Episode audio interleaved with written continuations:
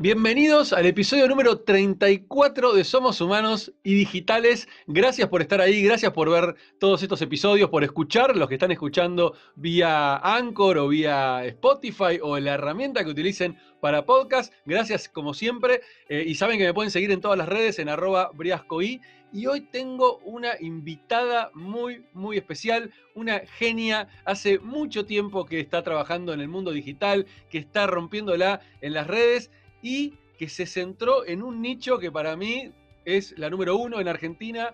Eh, bienvenida Marina Ponzi, fundadora de Ladies Branch. ¿Cómo andas, Mari? Hola, Isma. Nada, muy bien, muy contenta de estar acá en tu podcast. Qué genia, qué genia. la verdad que yo te, bueno, hace, hace mil años que nos conocemos por las redes y por el mundo digital y, he visto tu, evolución y cómo, cómo fuiste, eh, eh, digamos, creando esta enorme, enorme comunidad de mujeres eh, emprendedoras, de mujeres este, con, ganas de hacer muchísimas cosas y lo que fue creciendo Ladies Branch, que arrancó en Argentina y hoy está ya en varios países. Me encantaría que nos cuentes un poquito para la gente que no te conoce y para los que te conocen también, porque a veces viste que el doble clic uno nunca lo hace en las redes, este, que nos cuentes de dónde venís, cómo arrancaste, cómo empezó esta idea de Ladies Branch y dónde están hoy.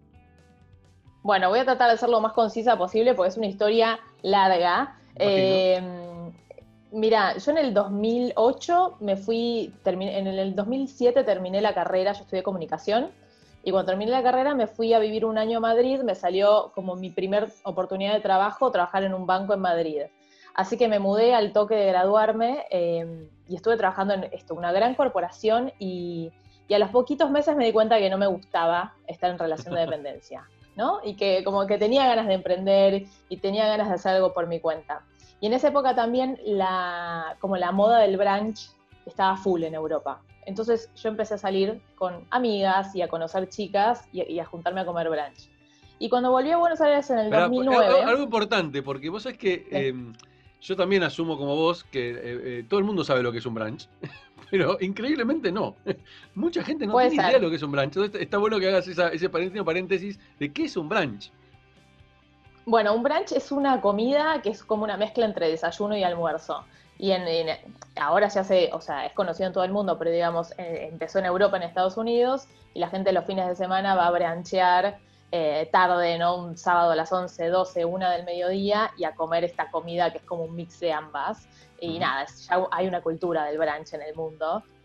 Y, bueno, en aquel momento, como todavía en Argentina no estaba, y cuando después de ese año que yo volví a Argentina a vivir a Buenos Aires, em, por un lado, esto, con esta idea de que yo quería emprender, obviamente no sabía qué, ni, no tenía una idea puntual, eh, tampoco tenía obviamente nada de experiencia emprendiendo, y por otro lado, de que me encantaba esto, eh, salir a comer y disfrutar de todo lo que tenía que ver con la gastronomía y, y esto como la, cultura del brunch. Entonces, con esas dos cosas que en ese momento eran las que más me, motivaban, dije, bueno, ¿de qué forma yo puedo empezar a, emprender? Y en aquel momento, o sea, vos lo recordarás, pero en el 2009 era otro mundo. La verdad es que hablar de emprendimientos era algo que no, se hablaba tanto y menos de mujeres emprendedoras.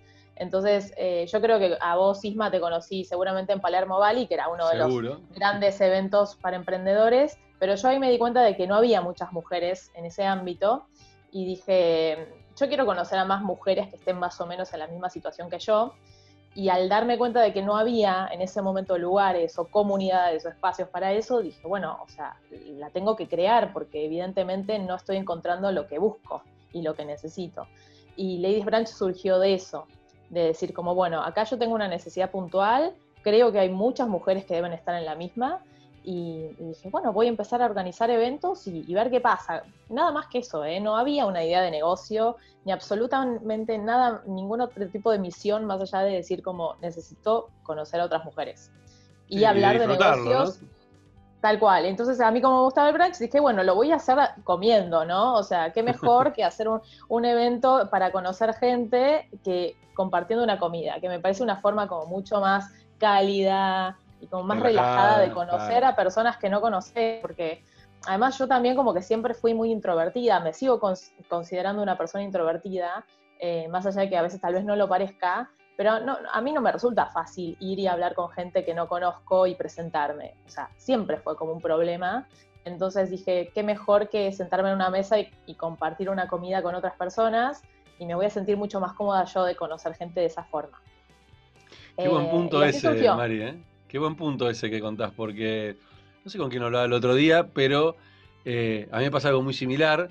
Este, aunque no lo parezca también por las redes y todo, yo también soy extremadamente tímido y me ha costado muchísimo en ámbitos así de, reuniones y, nada, ¿cómo hago? ¿Cómo, ¿Cómo doy ese primer paso? ¿Cómo voy y hablo? No sé qué. Horrores, ¿eh? Era algo que ahora por suerte ya no, pero yo creo que es el tema también del training y no sé, también de romper con paradigmas, ¿no? Em, eh, pero qué, qué, qué relevante también que es poder romper con esos paradigmas y poder romper con esos miedos y más cuando estás emprendiendo, que es súper importante el tema de networking, o sea, es clave, es clave, o sea, yo creo que emprender sin hacer networking, estás dejando una gran pata de la mesa sin trabajar, definitivamente.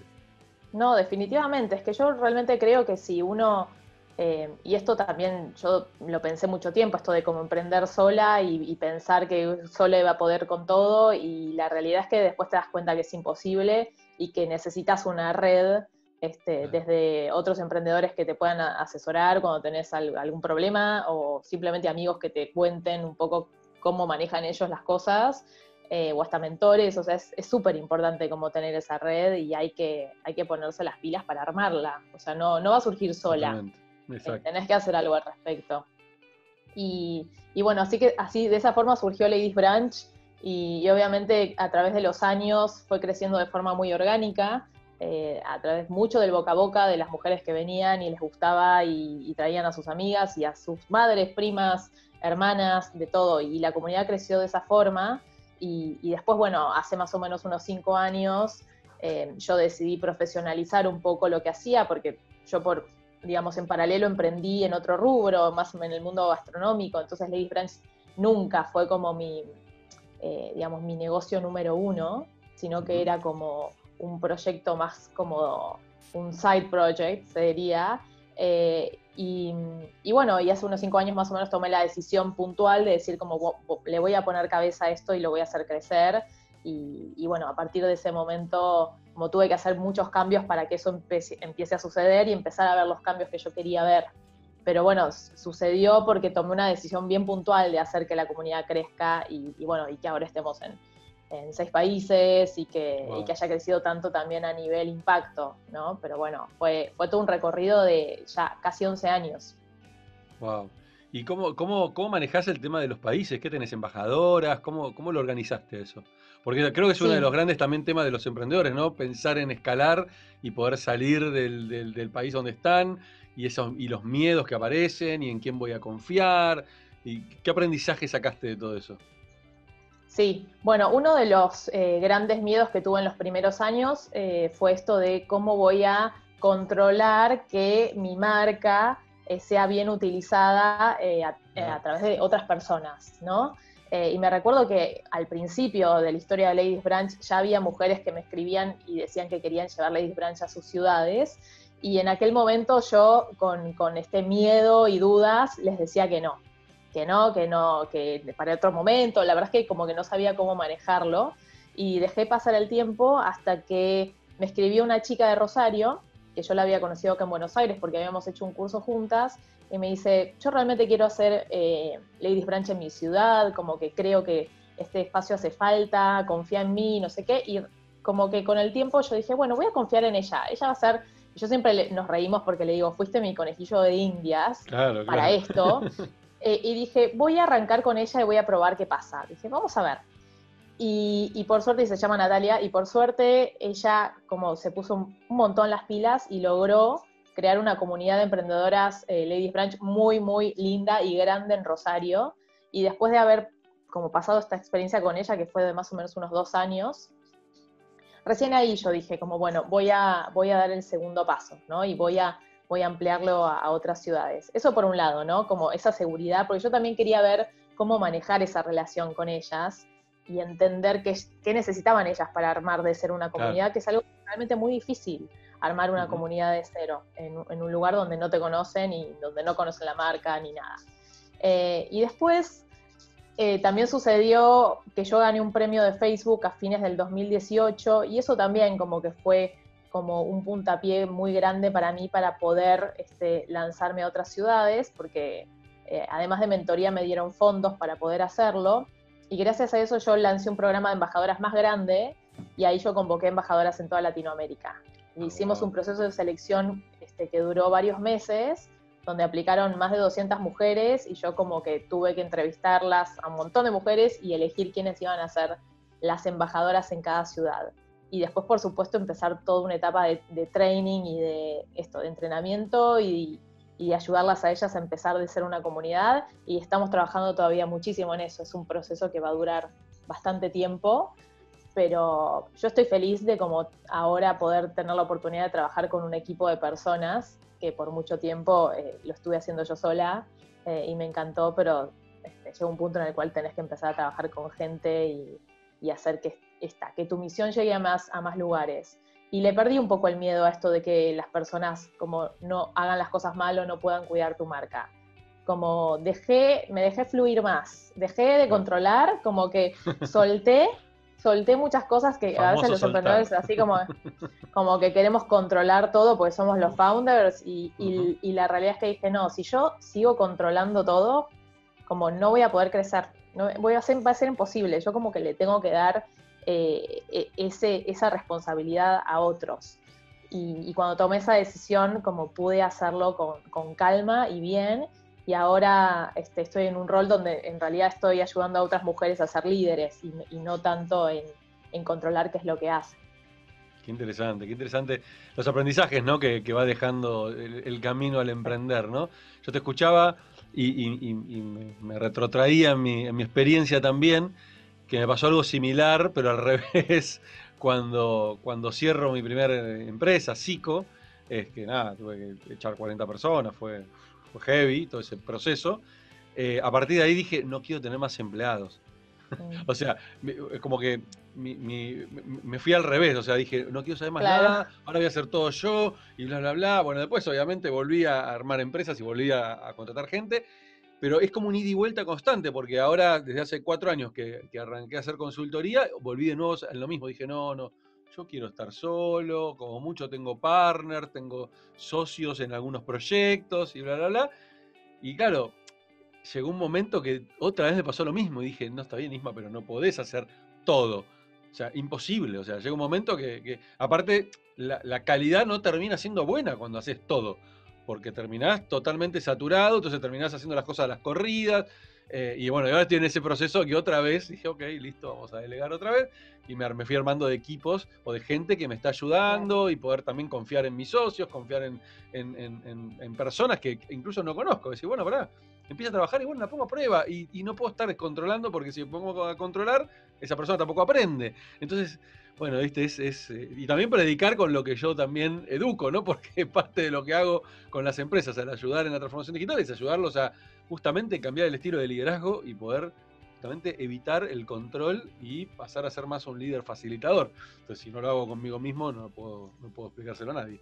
Este, pero bueno, lo lindo de todo esto creo que es el, aprendizaje que uno va, va viendo. Y a mí me gusta mucho mirar para atrás eh, solo con un motivo, para aprender nada más. No soy de las personas que, que, que, se quejan o que, o que, o que miran para atrás y dicen, uy, qué cagada me mandé, ¿por qué no hubiera hecho esto distinto? No me gusta esa mirada, me gusta más, bueno, ver qué hice acá, qué aprendí, cómo puedo aplicarlo ahora, etc. Y también me gusta encontrar, y esto es un, es un, es, hasta un hábito que se me generó, encontrar esos momentos bisagras. Que vos decís, mira qué loco, si no hubiera, no me hubiera animado a hablar con esta persona, quizás hoy, definitivamente, hoy no estaría haciendo esto, porque esa charla fue un gran disparador. Y te doy un ejemplo clarísimo porque quiero que, busques eso rápido, a ver, y sin pensarlo, porque cuando no lo pensás demasiado aparecen esos momentos bisagras. Y yo tengo uno, por ejemplo, que me lo acuerdo siempre, que fue un momento muy particular, que estaba cerrando Cico en esa, época, y eh, fueron dos personas que intervinieron en este momento bisagra. Una fue Em, Vanessa con los 10, que, estaba ocupando un, espacio en nuestra oficina, nosotros estábamos prestando la oficina, y justo viene a, decirme, Isma, ¿podés viajar esta noche este, a, Chile para mentorear a unos emprendedores? No sé qué, porque se me cayó una persona. Y fue todo. Estuve a punto de decirle que no, porque digo, dale, esta noche, tengo familia, tipo, tenía que combinar, era un quilombo. Y por algún motivo dije, ok, dame un segundo que llamo en ese momento a mi ex mujer y, hablo con ella y te confirmo. Hablé de todo y le confirmé. Y me dice, ah, no te dije, viaja con vos eh, Ari Perelman. Que en ese momento Ari era, era, era, mi, era amigo, trabajábamos en la misma oficina porque compartíamos oficina, pero este, no habíamos hecho nada nunca juntos. Y en ese viaje, que fue muy casual, que yo venía de cerrar Cico, en una charla que tengo con Ari en ese viaje, surge una idea de negocio, ¿sí? que él incluso ofrece a financiármela a cambio de ser socio del proyecto, y de ahí, nada, arranca una etapa de mi vida que si yo no hubiera viajado, o le hubiera dicho que no a Ari, o lo que sea, definitivamente hoy no estaría acá, no sé dónde estaría, pero digamos, ese camino que se abrió, esa, esa, esa, esa bifurcación que sucedió en mi vida, no hubiera sucedido, pero por una simple, un simple no. Un simple no a Vanessa claro, o wow, qué loco. Cuando encontrás eso, para mí me fascina encontrar esos momentos porque valorás mucho más a veces ciertas decisiones que hoy las veces decís, ay, pero vale la pena hablar con esta persona si no tengo ningún, o sea, si hoy no vamos a hacer negocios o no sé qué, ¿para qué voy? No tengo ganas de perder media hora con esta persona. Y decís, pero pará, porque quizás esa conversación de media hora con esa persona te puede abrir un camino que ni te imaginás. Entonces, eso hace también que muchas veces este, eh, elimine de mi cabeza el decir, no, esto no lo hago, esto no sé qué, o no vale la pena. Porque trato de sacarle, viste, el foco de pará, por ahí no vale la pena ahora, por ahí este, esto me abre. O por ahí solo la conversación con esta persona me puede despertar un montón de ideas que ni me imaginaba. Entonces, e, ese ejercicio para mí es, fantástico. ¿Se te ocurre alguna de esas? Está bueno, está bueno.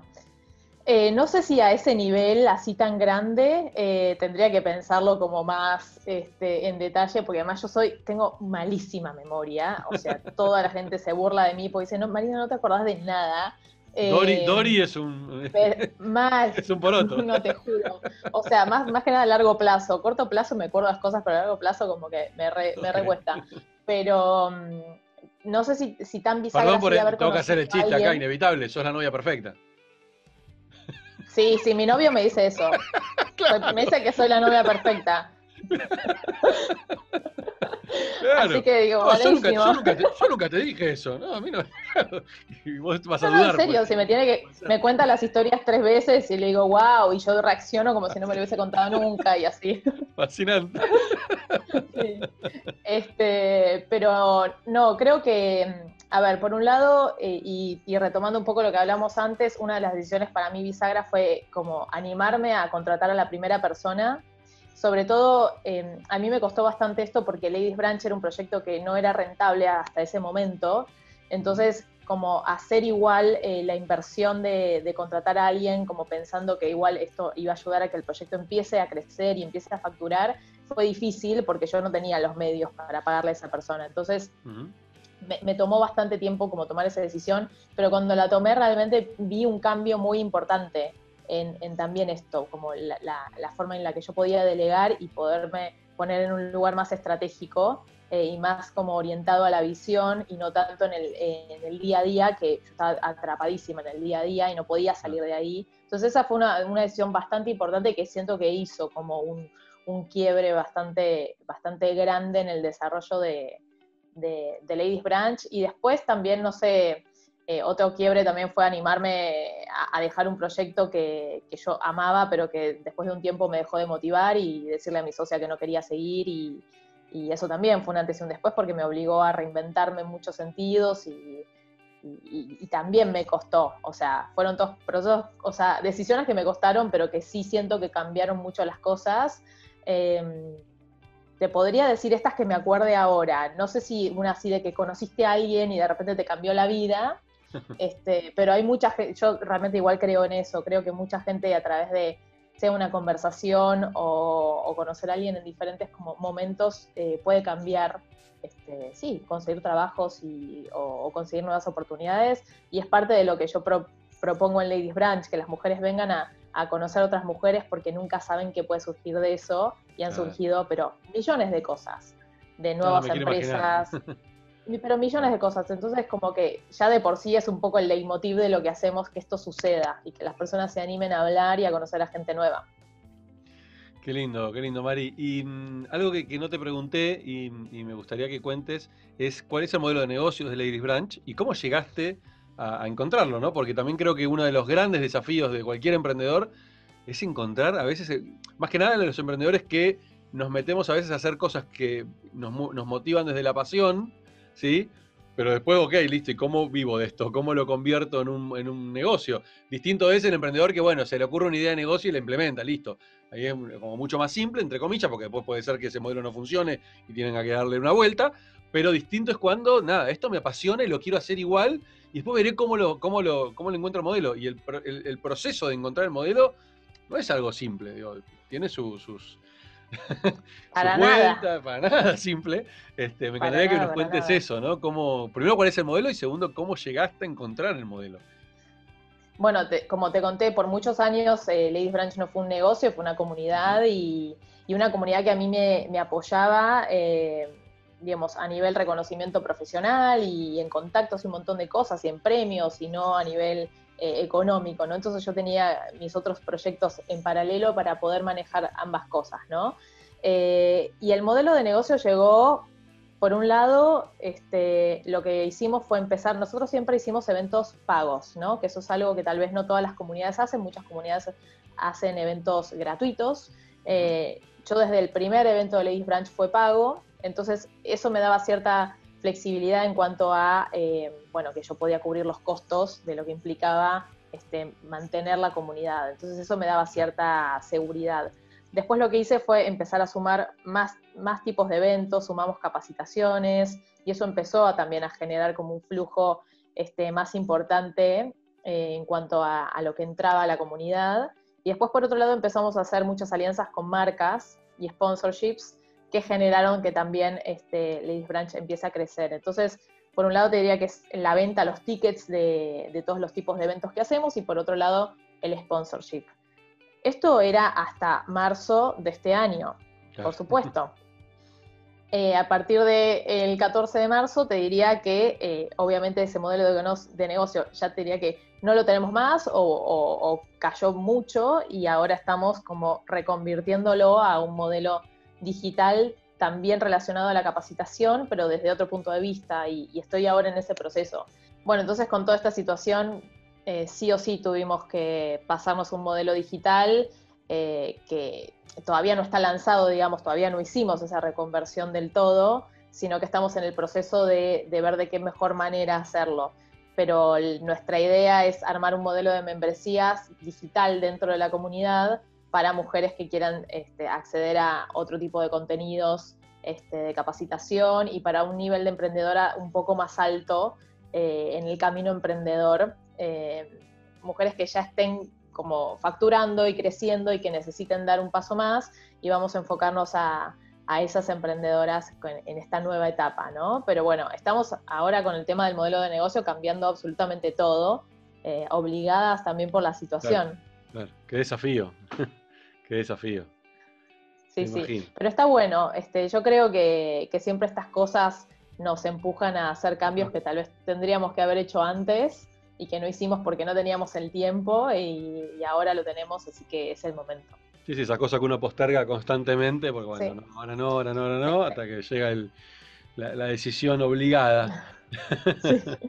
Mira, justo, justo ponía, ponía ayer un posteo en LinkedIn hablando de esto, ¿no? De, después de haber también, de haber pasado un montón de, más allá del coronavirus, de un montón de crisis a nivel personal, de reinventarme, de, aburrirme de lo que hacía, de decir no quiero más esto, pero claro, viste, el cambio tiene sus costos también, este, al principio, hasta que uno se puede volver a, acomodar.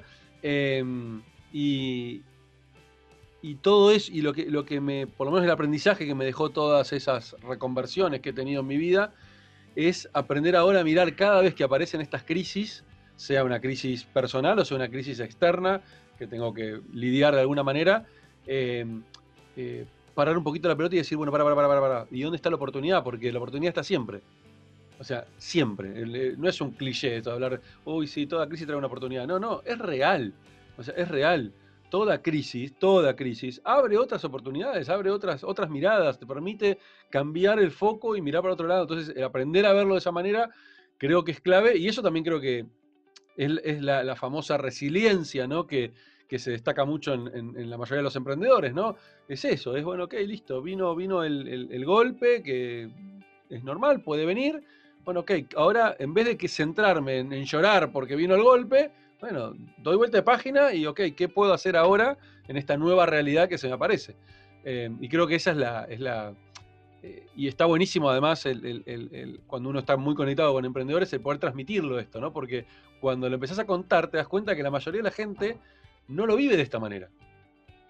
Creo que no, bueno, precisamente porque no lo viven, porque por ahí no lo viví, no, pasaron por todavía. Mira, eh, nunca me voy a olvidar, creo que lo conté en otro, en otro episodio, pero no importa, lo repito. Nunca me voy a olvidar una, una reunión que tuve hace muchos años atrás, creo que fue en el 2009, 2010 en Silicon Valley con un, con un inversor que la primera pregunta que me hizo fue cuántas veces fracasé. Yo me quedé.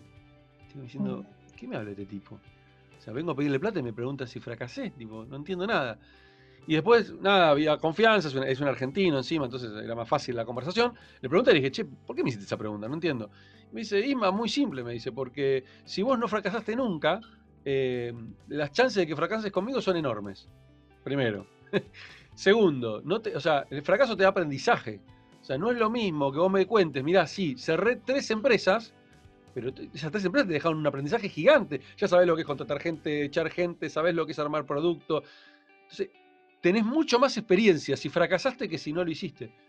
A mí fue una piña en la mandíbula, ¿viste? Porque era, yo venía de la vieja escuela de, oh, el fracaso es mala palabra, eh, y hoy es al revés, o sea, hoy lo veo como qué bueno haber fracasado, qué bueno, y, es más, hasta no me gusta usar la palabra fracaso, sino que trato de, verlo como, qué bueno que aprendí acá, qué bueno que me tocó esta adversidad, y bueno, y aprendí, y pude aprender, y hoy, cuando miro para atrás, puedo mirar todos esos aprendizajes y decir, ok, yo sé que esto no lo tengo que volver a hacer, sé que esto, y puedo incluso hasta transmitirlo a otros, puedo hasta contarles a otros para que, bueno, si todavía no lo pasaron, que lo pasen, pero mire, tener esa mirada de entender de que en la vida vamos a fracasar, a fracasar más veces de que las que vamos a tener éxito, te cambia por completo, o sea, te saca por completo del, de la mirada tradicional, ¿no? Eh, y, me gustaría.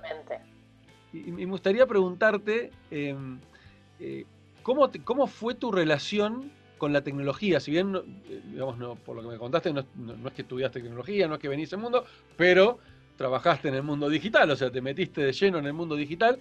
¿Cómo fue tu relación con la tecnología y cómo necesitaste de la tecnología para poder desarrollar tu negocio? Genial. Bueno, yo cuando arranqué mi carrera, te digo, bueno, trabajé esto, un año en un banco, pero después, apenas volví a Argentina, empecé a trabajar en una empresa que se llamaba Libra, eh, que seguramente te acordarás vos, era una empresa de investigación de mercado online. Bueno, Nati, mi pareja. Eh, y yo estuve trabajando Ah, bueno, claro. sí, sí, es verdad. Eh, claro, pues yo Nati no la conocí en ese momento, yo creo que debo haber eh, arrancado después de que ella se fue, pero bueno, esa fue como una también mini escuela para mí a nivel todo lo que es digital, porque era una empresa eh, pequeña, pyme, digamos, había como unos 50 empleados en aquel momento, y ahí yo aprendí muchísimo de todo lo que tenía que ver con marketing digital, más que nada, y comunidades. Ah, eh, y es un tema que, me empezó a apasionar y en el cual como pude aprender mucho. Y, después cuando yo tuve que emprender, utilicé mucho de lo que aprendí ahí para armar mis comunidades. Desde email marketing, que para mí es una gran herramienta y que utilizo desde, desde el 2009, cuando arranqué Ladies Branch, lo primero que hice fue armar eh, una cuenta en MailChimp, digamos, y empezar a mandar emails y armar como eh, algunos newsletters para comunicarme con, mi base, que eran, nada, muy poquitas mujeres, pero esa fue una gran herramienta para mí y que al día de hoy sigue siendo clave. Y después, por supuesto, eh, las redes sociales, que en aquel momento, bueno, no, no teníamos la gran variedad este, y la potencia que tienen las redes hoy, pero bueno, yo arranqué con una página de Facebook, me acuerdo en ese momento, eh, y, actualmente la comunidad de ladies está como por un lado, como bastante fuerte en los grupos de Facebook, que son una funcionalidad que tal vez acá en Argentina no se usa tanto, no está tan vista, pero que en Estados Unidos sí es como muy utilizada. Eh, y también, bueno, por supuesto, después en Instagram, ¿no? que terminó siendo una red que, nos trae muchísima gente, sobre todo gente nueva a la comunidad. Entonces, eh, te diría que por supuesto la comunidad nació y creció a través de las redes sociales y es lo que, gracias a eso, digamos, tenemos un espacio para juntarnos con las mujeres y poder comunicarnos con ellas, eso es clave para una comunidad. Eh, y después, por supuesto, otras herramientas que, empecé a utilizar a medida que pasó el tiempo, pero que tienen que ver más con cómo organizo yo mi negocio y que son más internas, que no son con la comunidad. Con la comunidad es solamente las redes sociales y, el, mail. ¿Y cuáles son esas, si, me pudieras decir, esas tres o cuatro herramientas claves para poder vos este, manejar tu negocio? Que por ahí es muy útil para la gente, viste, escuchar este, qué usan otros emprendedores. Eh, bueno, una que también yo sé que vos lo usas un montón, Estrelo, eh, que, también ha sido muy, muy valiosa, sobre todo para poder manejar las tareas con mi equipo, que antes, antes de usar Trello era como que estábamos eh, por todos lados, o sea, el mail, los mensajitos de WhatsApp, era como un descontrol y desde que empezamos a utilizar esa herramienta organizamos mucho mejor los flujos de trabajo y sobre todo logré que mi equipo pueda como cumplir mejor los deadlines de las tareas.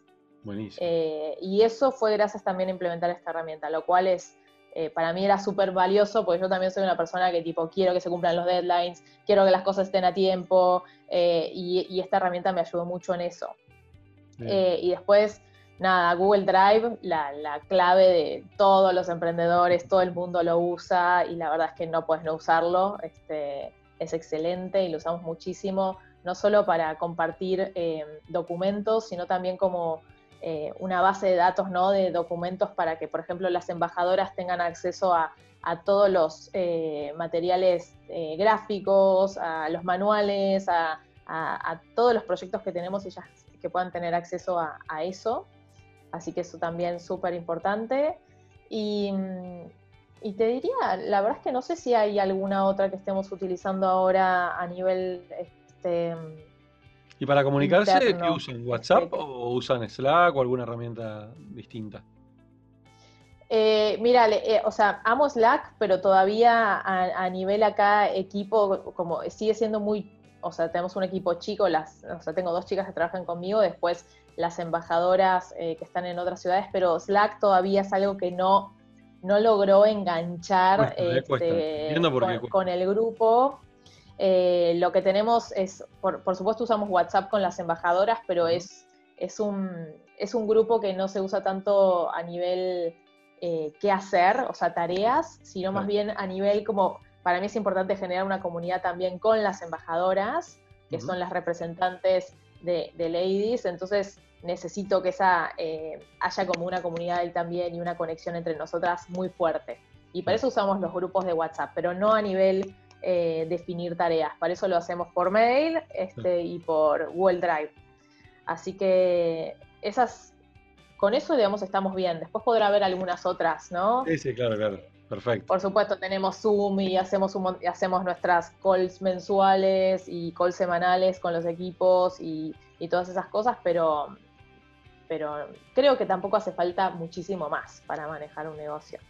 Eh, por lo menos en este, este, nivel de estructura, ¿no? Sí, sí, coincido, coincido plenamente. Me pasa más o menos lo mismo. Y, con, con, Slack me pasó lo mismo. Intenté muchas veces este, implementarlo y terminamos siempre en WhatsApp. Es tremendo, es impresionante. Este, incluso hasta lo veo en las empresas con las que trabajo que, por ahí les recomiendo ir a, ir a Slack porque son más personas, no sé qué, y no sé, no sé qué. la gente no tiene el hábito.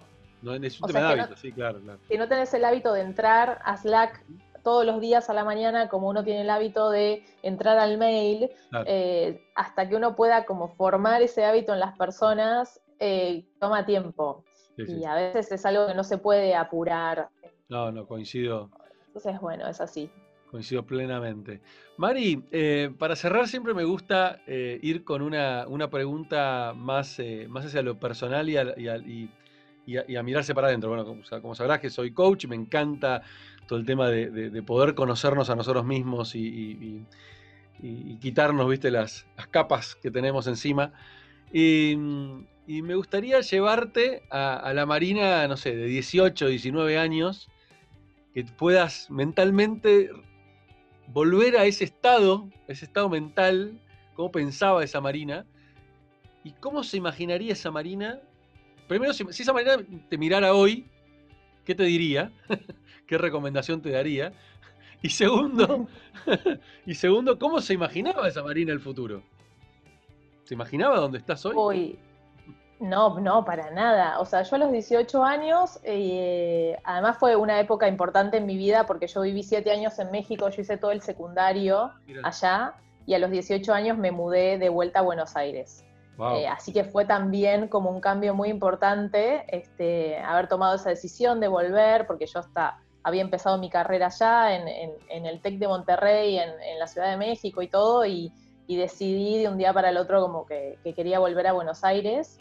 Así que fue, bueno, obviamente mi primer año de la, universidad, este, y fue un año donde yo estuve más que nada enfocada en, tratar de entender de qué se trataba Argentina, porque yo me había ido muy chica.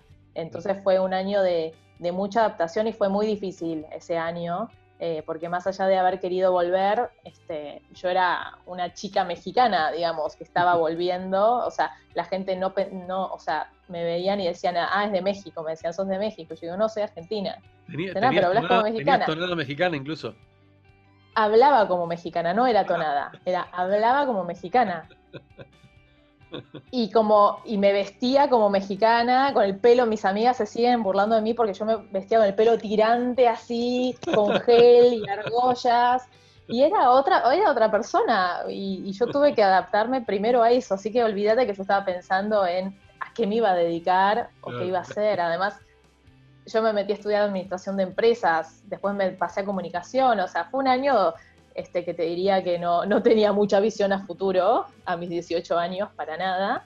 Em, eh, pero, pero bueno, este, creo, que, creo que se da también, no sé si todo el mundo lo tiene muy claro.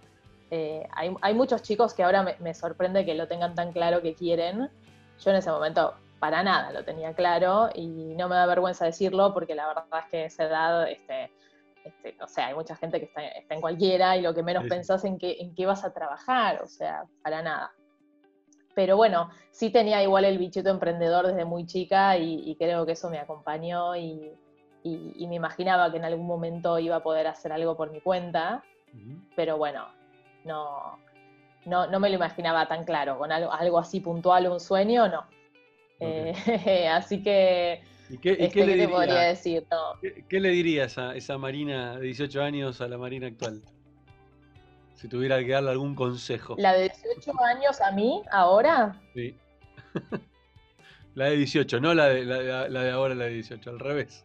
Le, diría que, no deje de, esto, de ser aventurera y de crear cosas nuevas y de animarse a, hacer las cosas que le gustan. Eh, y a, como no perder este, como esta sensación de, juego también en la vida y de animarse a probar cosas, que es algo que igual yo siento que sigo teniendo. Eh, y, no sé si, bueno, no sé si vos te acordás, mucha gente seguramente que, le esté escuchando se va a acordar, pero yo a, los 23 años organicé la, guerra de almohadas en el planetario que se hizo tan conocida. Sí, claro, no sabía que la había organizado vos. ¿No sabías? No. Fui yo. Ah, mirá qué genia. Y esas cosas así de, digamos, de animarme a hacer cosas locas, que tal vez no tienen mucho sentido, pero bueno, yo estaba en la universidad y estaba jugando, em, también me dieron como una visión de que también hay que animarse a hacer esas cosas, porque, porque siempre, la verdad es que traen buenos resultados y... Y, si no te dejan experiencias. tal cual, tal cual. Buenos resultados a nivel de, de mi crecimiento y de lo que puedo e impactar en otras personas y, a veces uno diría como, no, pero ¿cómo, te, ¿cómo vas a hacer eso si van a pensar que estás perdiendo el tiempo, ¿no? ¿Por qué te pusiste a organizar una guerra de almohadas? A ver, yo no, tal vez no lo haría a esta edad, ¿no? Esto fue hace 15 años, pero igualmente son eh, tener esa actitud ante la vida, de animarse a hacer cosas sin pensar un poco en lo que, opinen los demás de, de vos, creo que es algo muy valioso y que a medida que pasan los años lo empezamos a perder porque tenemos que como empezar a, aparentar cierta forma de como ser profesionales y de que hay ciertas cosas que uno no puede hacer. ¿Tenemos o elegimos? Yo, yo creo que lo he, elegido a medida que pasaron los años y me hice más grande, porque también empecé a entender cómo se movía el mundo y que tal vez no podía hacer todo, todo lo que yo creía. Eh, pero también es una autolimitación, porque podría decir, no, sabes que igual puedo agarrar y, hacer lo que quiera y, animarme a ver este, cuál es la opinión ajena. Este, pero bueno, a veces cuesta, no todo el mundo eh, se anima. Así que le diría eso, que tal vez se anime más, o sea, o que vuelva a tener esa actitud como más aventurera. Eh, así que sí, creo que sí. Lindo, lindo, lindo mensaje, lindo mensaje. Bueno, Mari, la verdad te agradezco un montón. Me encantó la charla, me encantó la, que puedas contar la experiencia. Eh, y nada, nos seguimos viendo en las redes. Gracias por tu tiempo. Por supuesto. Muchas gracias a vos y un saludo a todos los que están viendo. Dale, y seguite cuidando en la cuarentena, importantísimo. Sí, todos. Totalmente. Adiós.